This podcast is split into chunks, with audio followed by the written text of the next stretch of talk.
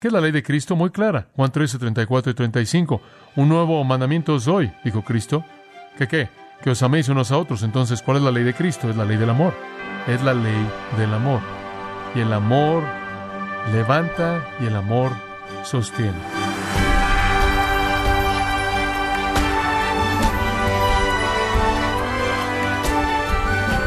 Gracias por acompañarnos en Gracia a vosotros con el pastor John MacArthur.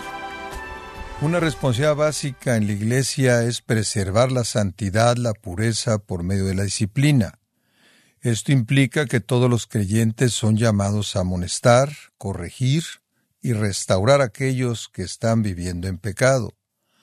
Pero, estimado oyente, ¿cómo quiere Dios que usted prepare su corazón para corregir a otros en amor?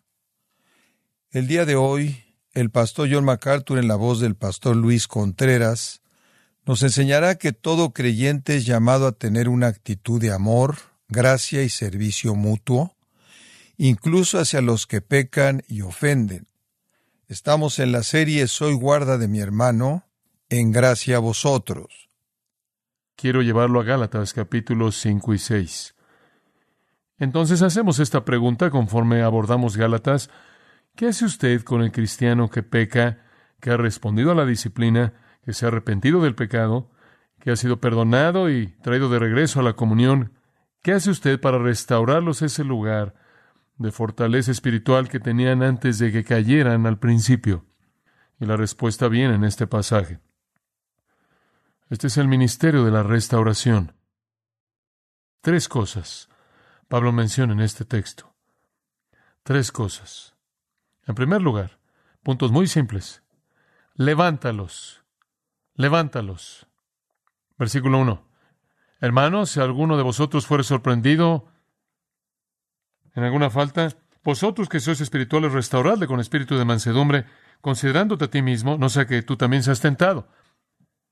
Ahora, el término hermanos indica que estamos hablando de la familia, así es como la iglesia se cuida a sí misma. Si alguno fuere sorprendido en alguna falta, la palabra falta aquí es la palabra paréptoma, significa tropezar, una caída. ¿Por qué usó la palabra una caída aquí? Bueno, no creo que tiene nada que ver con teología, creo que tiene que ver con el enfoque literario. Le está hablando de andar en el Espíritu, versículo 16 del 5, andad en el Espíritu, versículo 25 del 5, andad en el Espíritu.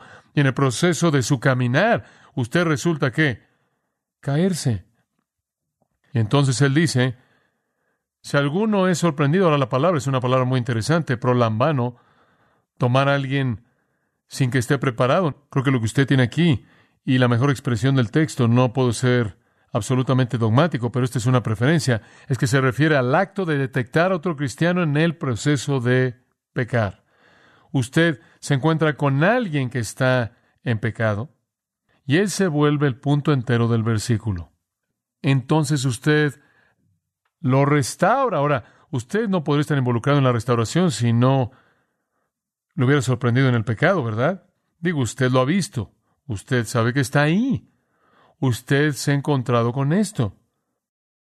Si usted encuentra a alguien así, vosotros que sois espirituales, ahora esto es muy importante. ¿Qué significa ser espiritual? Permítame mostrarle lo que significa ser espiritual. La persona espiritual es la persona que tiene la mente de Cristo. La persona con la mente de Cristo es la persona que está bajo el control del Espíritu Santo. Tener la mente de Cristo significa que usted sabe, debido a que la mente de Cristo está revelada aquí, ¿verdad? Usted conoce la palabra de Dios y usted está caminando en obediencia a ella. Como puede ver, cuando usted aprende la palabra de Dios, el Espíritu activa la respuesta obediente. Entonces, una persona espiritual es una que está caminando en el Espíritu. ¿Qué significa andar o caminar en el Espíritu? Significa tener la mente de Cristo. ¿Qué significa tener la mente de Cristo? Conocer la palabra de Dios y obedecerla. Y entonces, esa es una persona espiritual, una que está caminando en obediencia a la voluntad revelada de Dios a Él mediante la palabra de Dios, activada por el Espíritu de Dios. Ese es el espiritual. Entonces tenemos una persona, dos personas aquí están caminando en el Espíritu, uno cae en actividad carnal, el otro todavía está caminando en el Espíritu y tiene la responsabilidad de levantar al que se cayó. Eso no es tan profundo, es obvio. El fuerte cuida al cargar las debilidades del débil. Ese es el concepto básico. Y Pablo procede a ilustrar eso inmediatamente en 1 Corintios capítulo 3, conforme entra y aborda a los corintios y los llama carnales y hace todo lo que puede en esa carta entera para levantarlos de nuevo al darles instrucción, y la instrucción es la mente de Cristo. Él trata de inculcarles la realidad de la mente de Cristo y llamarlos a andar en el Espíritu. Descubrimos entonces que al levantar a la persona, el que es espiritual, el que está caminando en obediencia, activado, capacitado por el Espíritu Santo, conociendo la mente de Cristo y respondiendo a ella, es llamado a restaurar al que fue sorprendido en el pecado. La palabra restaurar es una palabra muy muy común en el Nuevo Testamento. Catartizo es usada con mucha frecuencia. Simplemente significa reparar algo únicamente en el sentido de traerlo de regreso a su condición anterior restaurarlo a su condición anterior. Es usado de reconciliar a dos partes que están discutiendo, es usado de restaurar huesos que están rotos, es usado de colocar un miembro dislocado de regreso a su lugar apropiado, es usado de reparar redes que están rotas. Esa palabra es una palabra muy común que se usa para coser algo, para restaurar algo a su condición original. Y eso es exactamente lo que nos está llamando a hacer. Escuche, no solo debemos reprender y disciplinar a una persona que cae en pecado, los perdonamos con nuestro corazón y en términos de relación los restauramos cuando se arrepienten y después comenzamos el proceso de edificación entero de restauración que los coloca de regreso en el andar en el espíritu en donde estaban antes de que pecaran. Entonces, hay un proceso de restauración espiritual involucrado y realmente estoy comprometido con el hecho de que la iglesia tiene que estar involucrada en esto. Esto es parte de fundir nuestras vidas juntos. No es suficiente simplemente venir e irse, no es suficiente simplemente ver lo que sucede. Hay un proceso de reconstrucción espiritual en el que estamos todos involucrados, los fuertes ayudando a los débiles, y permítame tan solo darle otro pensamiento en esta área. Esto no necesariamente solo es un asunto absoluto. Todos somos débiles en algunos lugares, ¿verdad? Y entonces, en algún punto estamos en esa línea larga de crecimiento espiritual. Todos necesitamos a alguien que es más fuerte que nosotros en algún área para fortalecernos. Entonces todos debemos estar involucrados en esas relaciones interpersonales que son para fortalecer a aquellos que son débiles. Entonces cuando usted ve una persona que está en pecado, la implicación del versículo 1 es que usted tiene que levantarlo y eso significa que hay disciplina involucrada. Usted lo confronta por el pecado, usted pasa por el proceso. Si no lo escucha usted, toma uno o dos testigos para que sea confirmado en sus bocas. Y si no los escucha, le dice a la iglesia entera y la iglesia entera lo busca con amor. Y si la persona no escucha a la iglesia, entonces la persona es sacada, tratada como recaudador de impuestos, uno que es una persona ajena hasta el momento en el que se arrepiente. Y después cuando se arrepiente, se lleva a cabo el perdón de relación pleno que lo restaura de regreso, pero no termina ahí. Después está el proceso completo de reconstrucción para restaurarlos al lugar en el que estaban antes. Ahora observe la actitud de esta persona que lo levanta, versículo 1. Espíritu de mansedumbre. El espíritu de mansedumbre. Humildad. Y de nuevo creo con todo mi corazón que Jesucristo es el modelo en esta área. En 2 Corintios 10.1 Pablo dice, yo, Pablo, os ruego por la mansedumbre y gentileza de Cristo. Cristo quien vino a este mundo y vio a pecadores impíos, miserables, viles, desobedientes, ignorantes, y en silencio y paciencia nos espera para que regresemos al lugar que Él quiere que ocupemos, que desea restaurarnos a ese lugar que conocimos antes de que cayéramos. Y ese es el modelo. Y lo hacemos en un espíritu de mansedumbre. Nada más que nuestra mansedumbre cambia de eso a Cristo en un sentido, porque dice, considerándote a ti mismo, no sea que tú también seas tentado. Y en eso añadiríamos esto, que debemos abordar esto entendiendo que podríamos estar en la misma posición, ¿verdad? Mientras que Cristo no podría debido a su perfección, nosotros sí podríamos. Y antes de que usted se ponga de pie y se considere como espiritual y muy maduro en términos de su peregrinaje hacia la perfección, Usted nunca debe llegar al punto en el que usted menosprecie a alguien más, sino que más bien se inclina para ayudar a alguien más en humildad, lo cual es lo que esa mansedumbre significa, reconociendo que usted podría estar en esa misma situación porque usted no está exento tampoco de eso. De hecho, va a llegar usted tarde o temprano porque el pecado vive en usted, no hay lugar para la soberbia y vanagloria espiritual, no hay lugar para que la gente piense que es mejor que otra. Debe haber mansedumbre cuando consideramos que nosotros también podríamos caer. En 1 Corintios 10, Pablo ha dado, es una ilustración maravillosa del pueblo de Dios Israel, cómo fueron sacados de Egipto. Versículo 1 habla de que ellos pasaron bajo la nube y por el mar y estuvieron en el desierto y fueron guiados por la gloria de Dios Shekinah y ellos, claro, entraron a la tierra prometida y habla de cómo Dios los llevó por el desierto antes de eso. Pero dice, con toda la bendición de Dios, algunos de ellos cayeron en fornicación. Ahora estas son personas con mucho privilegio, pero estas personas con mucho privilegio pecaron. Ahora observa el versículo 11. Ahora todas estas cosas le sucedieron como ejemplo y fueron escritas para nuestra instrucción sobre quienes los fines de los siglos han venido. Por tanto, así que el que piense estar firme, mire que no que caiga. No os ha sobrevenido ninguna tentación que no sea humana y él procede a hablar de la manera de escapar, pero usted nunca debe llegar al punto en el que usted piensa que es invencible. Necesita haber una mansedumbre muy, muy básica en nuestra personalidad y nuestra actitud de corazón que dice, cuando ve a alguien más pecar, no voy a estar envanecido de manera arrogante y enseñorearme de esa persona, voy a estar agradecido con Dios porque mi propia vida no está marcada así por el pecado. Entonces los levanta y esté dispuesto a agacharse para levantar a alguien, sabiendo que usted podría ser el que necesita ser levantado, y tarde o temprano así será. Aunque su pecado quizás no sea el mismo que ese, habrá un pecado también del cual usted también necesitará ser restaurado. Segundo punto, el primero es levántelos, el segundo, sosténgalos, sosténgalos. Y eso está en los versículos 2 al 5, es un pasaje hermoso. Sobrellevad los unos las cargas de los otros y cumplid así la ley de Cristo. La palabra sobrellevar significa cargar, sostener. Lo que sea que realmente es una carga, sosténgalo para ellos. Ahora dice usted, ¿qué quiere decir él con esto? Sobrellevad los unos las cargas de los otros. La idea de nuevo es el caminar. Este hombre va por el camino y él se cae. ¿Qué lo hizo caer? Bueno, él tenía algo que era demasiado pesado y lo aplastó y él se cayó y si usted se puede imaginar eso, una caminata larga y una carga y de pronto la carga se vuelve aplastante y se cae el hombre y usted dice ahora que lo ha recogido, usted va a tener que colocarse debajo de eso y va a tener que ayudarle a cargar esa carga. Ahora, ¿cuál es esa carga? Bueno, yo creo que es, sea cual sea la debilidad que esté en esa persona espiritualmente, que amenaza inducirlo a caer en pecado.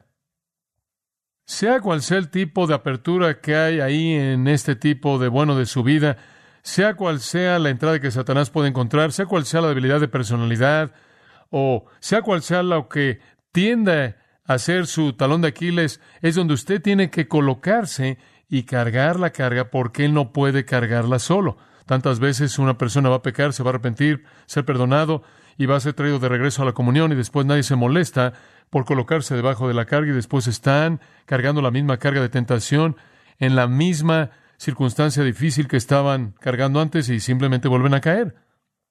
Un hombre vino a verme, un joven, él dijo, yo, él estaba desencajado, estaba turbado. Él tenía lágrimas y me dijo, he entregado mi vida a Cristo, pero dijo, fui un homosexual antes de que era salvo y dijo, he tenido problemas terribles. Él dijo, sigo tropezándome de regreso y metiéndome en relaciones. Y él dijo, y me arrepiento y le doy la espalda y le pido a Dios que me perdone. Y él dice, y después voy y lo vuelvo a hacer. Y simplemente era una situación terrible, destructiva. Bueno, realmente no sabía cómo ayudarlo. Entonces simplemente ahí en el momento le dije, muy bien, te voy a decir lo que quiero que hagas. Cada vez que tú tengas una relación homosexual en las siguientes dos semanas, las homosexuales pueden tenerlas con mucha frecuencia. Y cada vez que tú cultives pensamientos impíos en esa área, quiero que lo escribas en un párrafo completo y me lo expliques. Cada vez que lo pienses y cada vez que lo hagas, simplemente escríbelo. Y en las próximas dos semanas, cuando nos veamos, puedes enseñarme la lista entera. Y él, en cierta manera, le sorprendió que yo dijera eso.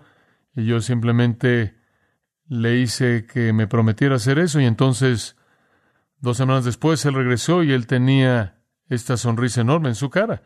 Y él entró por la puerta y después de que me dijo hola, dijo, no tengo nada que escribir. No hice nada.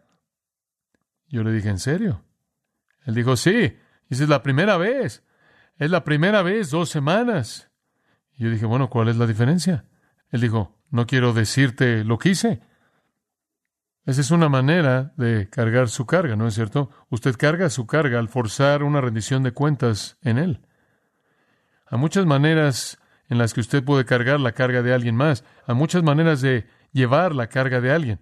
No puedo decirle a cuántas personas yo le he dicho, ahora si crees que tienes un problema en esa área y te ves tentado en esa área, mira, esto es lo que sugiero que hagas, o eh, aquí está, tomo el teléfono y hago una llamada y hago que alguien le cargue la carga contigo y no sé cómo usted hace eso. Básicamente es al estar cerca de alguien y hacer que rindan cuentas.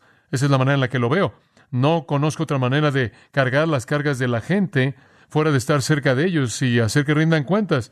Pero hay más, restauraciones más que tan solo decirle un hombre, debes estar caliente y lleno. Usted sabe, digo, vamos a dejarte entrar de regreso. Ahora, ¿estás bien?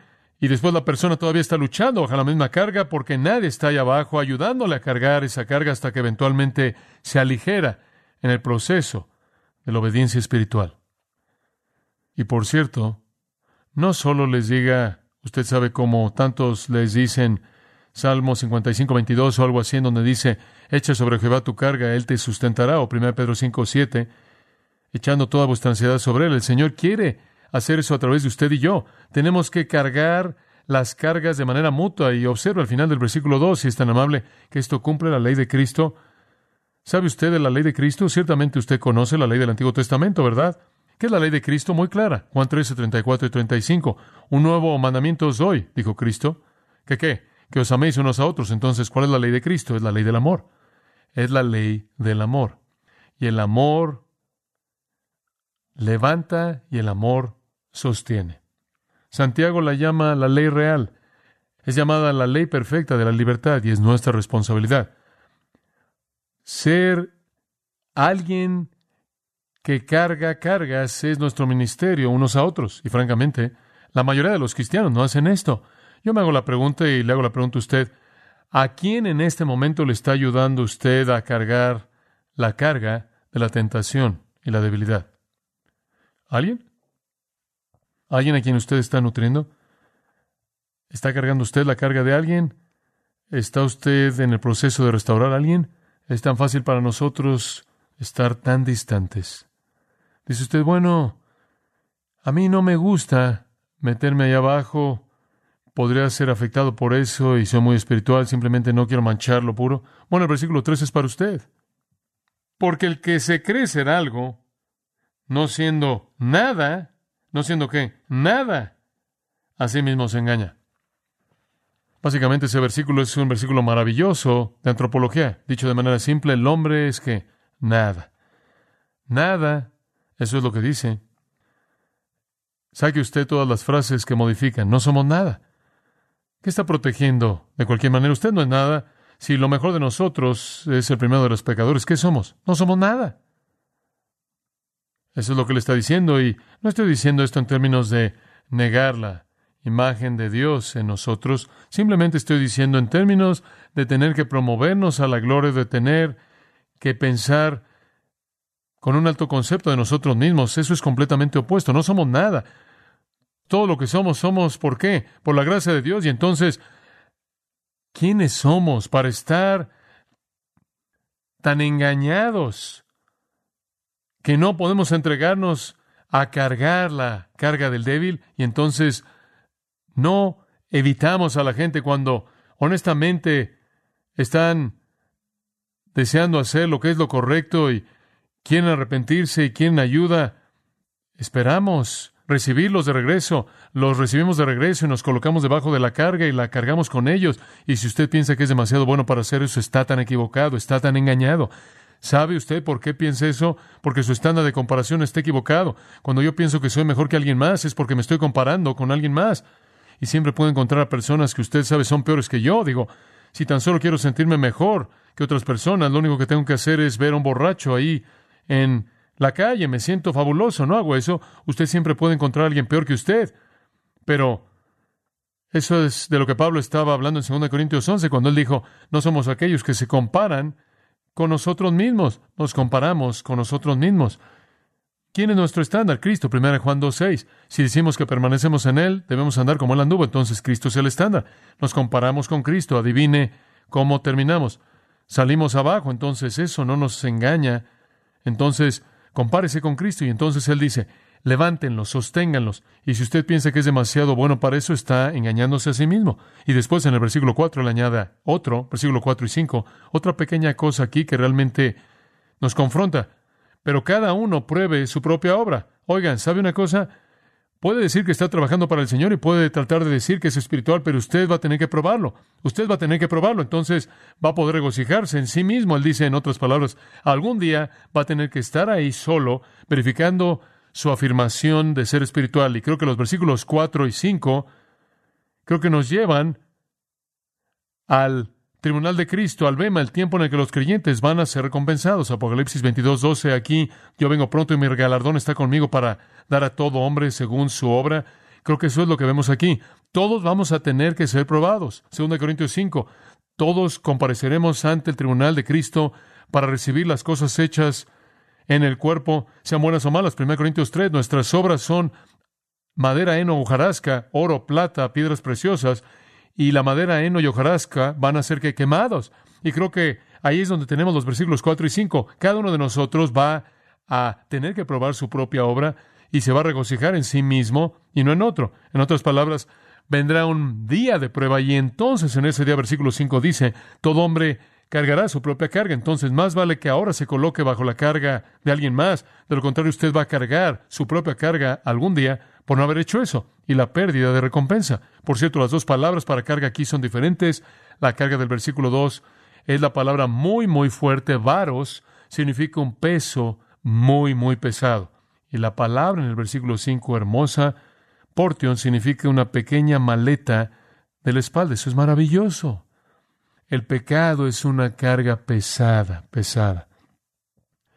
Perder una recompensa es tan solo una mochila de espalda. Entonces, no quiero que piense que algún día vamos a enfrentar a Jesucristo y vamos a estar bajo este peso aplastante. Es una carga pequeña, no obstante, es una carga. Algún día usted va a tener que llevar su propia mochila en la espalda por haber fracasado en probar su espiritualidad si no está dispuesto a colocarse bajo la carga pesada, pesada de alguien más y ayudarlo a cargarla. Finalmente, recójalos, sosténgalos, edifícalos. Versículo 6. Aquel que es instruido en la palabra comparta con aquel que lo instruye toda buena cosa. Ahora, usted se ha vuelto el maestro, la persona a quien usted está restaurando, se ha vuelto el alumno. Algunas personas han usado este versículo para indicar que un predicador que predica o enseña debe ser pagado y toman el término buenas cosas ágatos para referirse a dinero y lo que está diciendo es que quien le enseñe a usted la Biblia debe pagarle. No. Ahora, no estoy aquí para discutir contra eso. Como hecho, ese es un hecho. Preferiría acudir a 1 Corintios 9 para apoyarlo, no este texto, porque no creo que está hablando de eso. ¿Por qué meter un versículo aquí acerca de pagarle a alguien que es un maestro? La palabra buenas cosas ágatos, escuche con cuidado, nunca es usada en la escritura para referirse a dinero. Nunca. Entonces, usarla de esa manera en este versículo es algo más bien arbitrario. Hay dos palabras para bueno, buenas cosas, kalos, bondad en forma, bondad en forma, ágatos, bondad en esencia, y esto es ágatos. Y significa esencia espiritual o excelencia espiritual. Por ejemplo, Romanos 10:15 habla de predicar las buenas cosas, la proclamación de las buenas cosas, mismo término. Es usada dos veces en Hebreos, una vez en el capítulo 9, versículo 11, una vez en el capítulo 10, versículo 1, y de nuevo se refiere a las buenas cosas del reino de Dios, excelencia espiritual. Si usted quiere saber la mejor manera de traducirlo, sería esta. Que aquel que es enseñado en la palabra comparta con el que enseña en todos los bienes espirituales. Eso es realmente lo que está diciendo, literalmente. ¿Qué está diciendo él?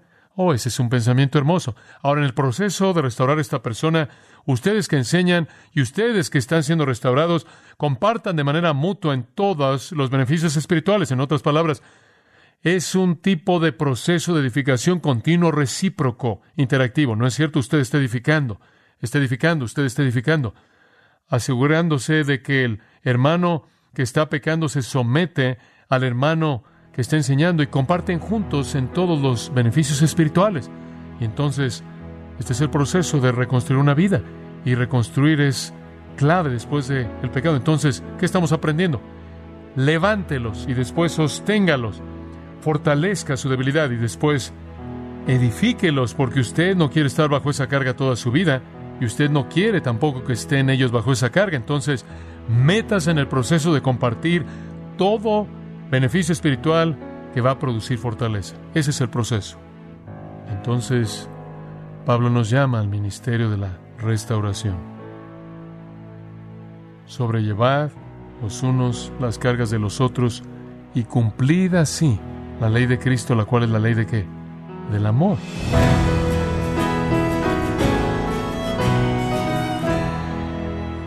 El pastor John MacArthur nos enseñó que la disciplina en la iglesia se debe llevar a cabo con reverencia y mansedumbre. Nos encontramos en la serie Soy guarda de mi hermano, aquí en gracia a vosotros. Estimado oyente, quiero invitarle a leer el libro La libertad y el poder del perdón, escrito por John MacArthur, donde nos muestra que una vida que ha sido perdonada por Dios está llamada a perdonar para contar con la intimidad espiritual con su Salvador. Adquiéralo ingresando a gracia.org o en su librería cristiana más cercana. Recordándole que puede descargar todos los sermones de esta serie Soy guarda de mi hermano, así como todos aquellos que he escuchado en días, semanas o meses anteriores, animándole a leer artículos relevantes en nuestra sección de blogs, ambos en gracia.org. Si tiene alguna pregunta o desea conocer más de nuestro ministerio, como son todos los libros del pastor John MacArthur en español, o los sermones en CD que también usted puede adquirir, escríbanos y por favor mencione la estación de radio por medio de la cual usted nos escucha en gracia a vosotros. Es importante conocer no solo el país y ciudad de donde usted nos escucha, sino también la radio. Para quienes contactan nuestro ministerio por primera vez, pueden solicitar una copia del mensaje de promoción sin costo alguno, un mensaje por oyente únicamente. Si usted vive en los Estados Unidos o Puerto Rico, escríbanos a Gracia Vosotros, P.O. Box 4000 Panorama City, California 91412. O puede escribirnos a través del siguiente correo electrónico radio arroba gracia org. Esto ha sido todo por hoy y queremos agradecerle su sintonía de lunes a viernes en nombre de John MacArthur y del personal de este organismo invitándole para que nos acompañe en la próxima edición y así juntos continuar desatando la verdad de Dios un versículo a la vez en gracia a vosotros.